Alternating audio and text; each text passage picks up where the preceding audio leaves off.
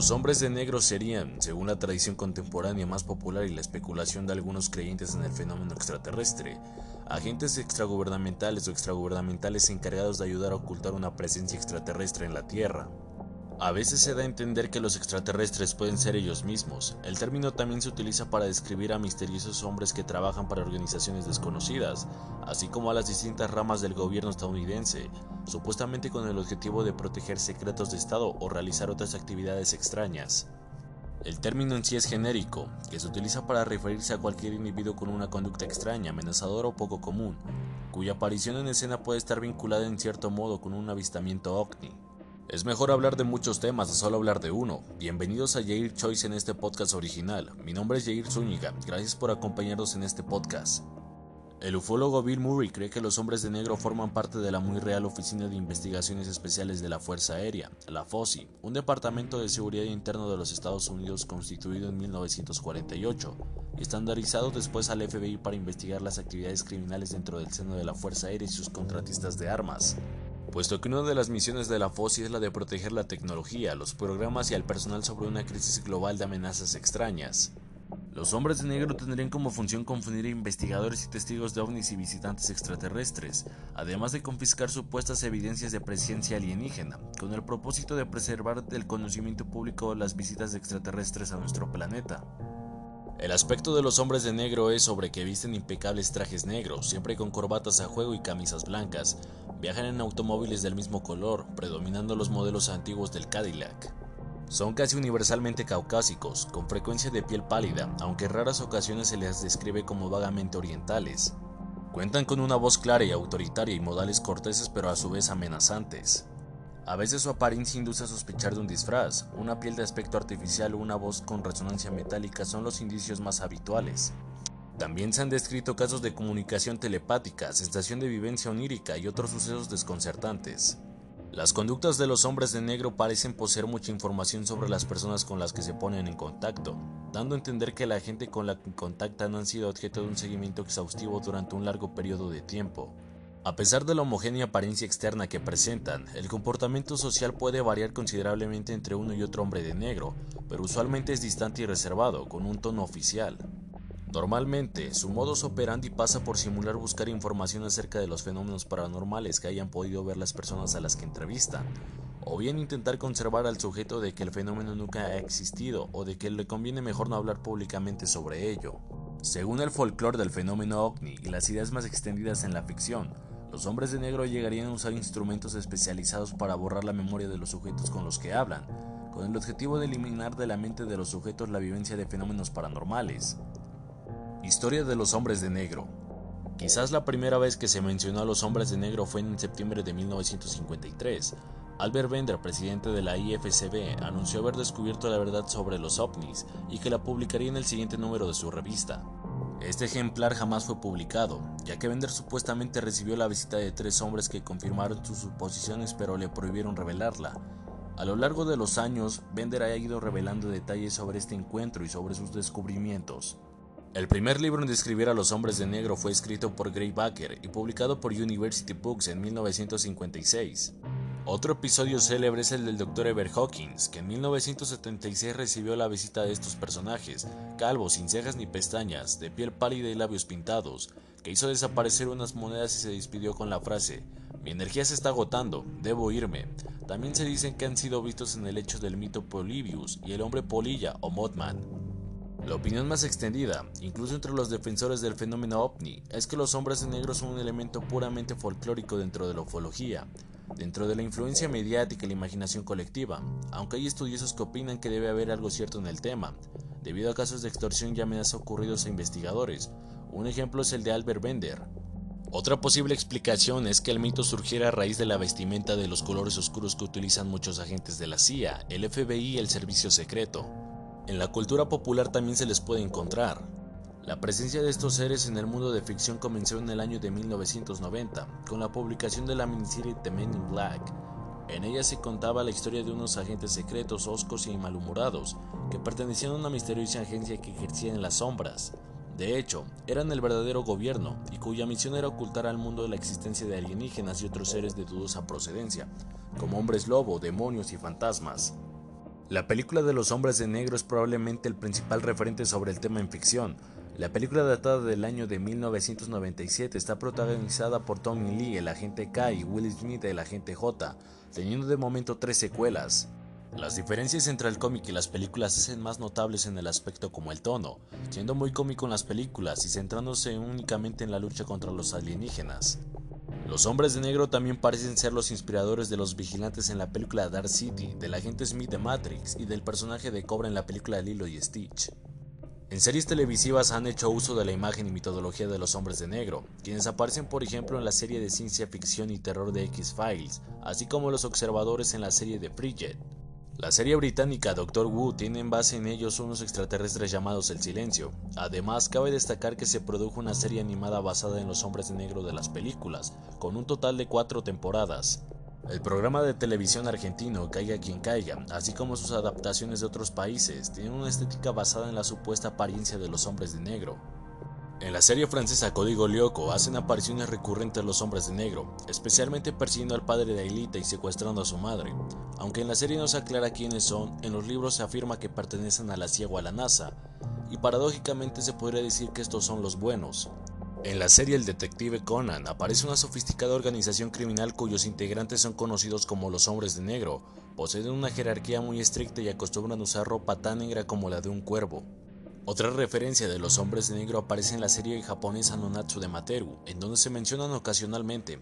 En el último episodio aparecen varios agentes con armas que tienen el logo de hombres de negro. Incluso se revela que uno de los personajes de la historia, Lemon Yamano, pertenece a dicha organización.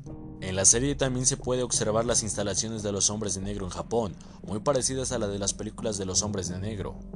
En el videojuego Deus Ex estos tienen una aparición, siendo enemigos a los que combatir. Estos en el videojuego trabajan para otra agencia secreta llamada Majestic 12. En el videojuego Half-Life y su secuela, aparece un personaje apodado He-Man, cuyo papel en el argumento hace pensar en los hombres de negro. El 13 de septiembre de 2020, Trump natiza las teorías conspirativas acerca de unos hombres de negro o sombras tenebrosas. Ocho semanas antes de las elecciones en Estados Unidos, el presidente Donald Trump se precipita en un abismo de teorías conspirativas, hablando de saboteadores vestidos de negro, sombras tenebrosas y diciéndose víctima de un golpe de Estado o encuestas distorsionadas. La última historia del republicano, candidato a un nuevo mandato en las elecciones presidenciales del 3 de noviembre, es que un avión cargado de agitadores se desplegó para interrumpir las convenciones de su partido en Washington, D.C. la semana pasada. Alguien se subió a un avión desde cierta ciudad y el avión estaba casi completamente cargado de matones con esos uniformes oscuros, uniformes negros, con cosas y esto y aquello, le dijo a la cadena Fox News el lunes. El martes, le contó periodistas sobre un avión entero lleno de saqueadores anarquistas y alborotadores. El presidente aseguró con malicia, veré si puedo conseguirles esa información, lo cual no lo hizo. Pero claras similitudes se hicieron evidentes entre la trama de Trump y una teoría conspirativa que circulaba en Facebook a principios de este verano sobre provocadores izquierdistas, lo que llevó a los medios a preguntarse si esa era su supuesta fuente secreta. En la misma entrevista para Fox, Trump dijo que Joe Biden, su rival demócrata en la carrera electoral y quien lidera muchas de las encuestas, es una marioneta controlada por gente de la que nunca se ha oído hablar, gente que está en las sombras tenebrosas. Suena como una teoría conspirativa, dijo una entrevistadora de Fox. Son personas de las que no se han oído hablar, repitió Trump. Los hombres de negro y las misteriosas fuerzas ocultas son solo dos hilos de un gran tapiz que Trump usa para describir su presidencia como asediada por un estado profundo, que busca arruinar su primer mandato y arreglar la elección para asegurarse de que no consiga el segundo. El presidente caricaturiza investigaciones oficiales sobre sus relaciones con Rusia, un país que ha sido señalado por los servicios de inteligencia de Estados Unidos en repetidas ocasiones de interferir en las elecciones de 2016 para aumentar las probabilidades de Trump, como un engaño y un golpe. Y casi a diario, el republicano clama que el potencial aumento de la votación ocurrió en noviembre debido a la pandemia del coronavirus, ya que esto es como una táctica para amañar las elecciones en su contra. La magnitud de las afirmaciones sin evidencia de Trump no está muy lejos de la teoría conspirativa de extrema derecha Cannon, que se hizo viral y ha estado latente desde principios de su presidencia. Cannon plantea que un informante anónimo de alto nivel del gobierno, de nombre Clave Q, está trabajando heroicamente para exponer una conspiración anti-Trump, que de alguna manera también estaría dirigiendo una red internacional de pedofilia que trafica niños y controla al mundo. Q tiene un número creciente de seguidores tanto en línea como en la vida real, incluso entre el público que sale a animar a Trump en eventos. Una creyente republicana de Canon, Marjorie Taylor Greene, que está encaminada a ser elegida a la Cámara de Representantes, Trump que felicita efusivamente a Marjorie no está haciendo nada para aplacar la fiebre de Q. Está ganando popularidad, dijo Trump con aprobación el mes pasado. Les agrada mucho.